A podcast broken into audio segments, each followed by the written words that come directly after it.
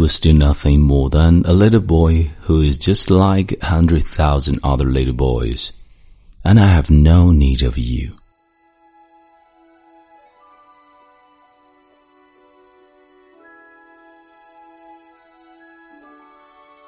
嗨，朋友你好，欢迎收听英语美文朗读，我是你的老朋友孟非 Phoenix。今天和你分享的美文叫做《Time Me》，爱是一场驯养，节选自童话故事《小王子》的第二十一章。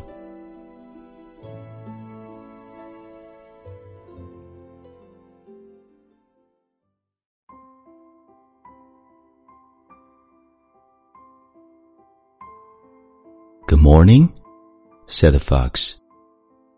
Good morning, the little prince responded politely, although when he turned around he saw nothing. I'm right here, the voice said, under the apple tree. Who are you? asked the little prince, and added, You're very pretty to look at. I'm a fox said the fox. Come and play with me, proposed the little prince. I'm so unhappy. I cannot play with you, the fox said. I'm not tamed. Uh, please excuse me, said the little prince. But after some thought, he added, What does that mean, tame? It is an act too often neglected, said the fox. It means to establish ties. To establish ties?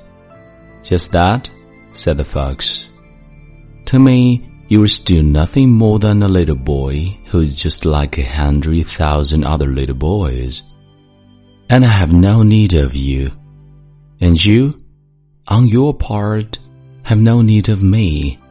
To you, I'm nothing more than a fox like a hundred thousand other foxes.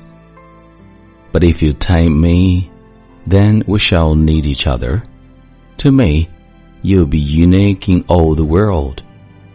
You, I shall be unique in all the world.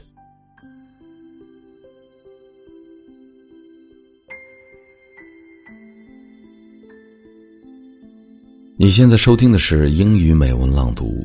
如果节目带给了你片刻宁静与温暖，欢迎你分享给更多的朋友，让我们一起来发现英语的别样美丽。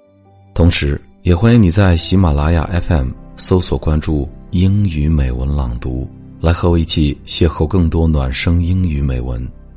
我是孟非 Phoenix，感谢你的收听，Thanks for your listening and see you next time。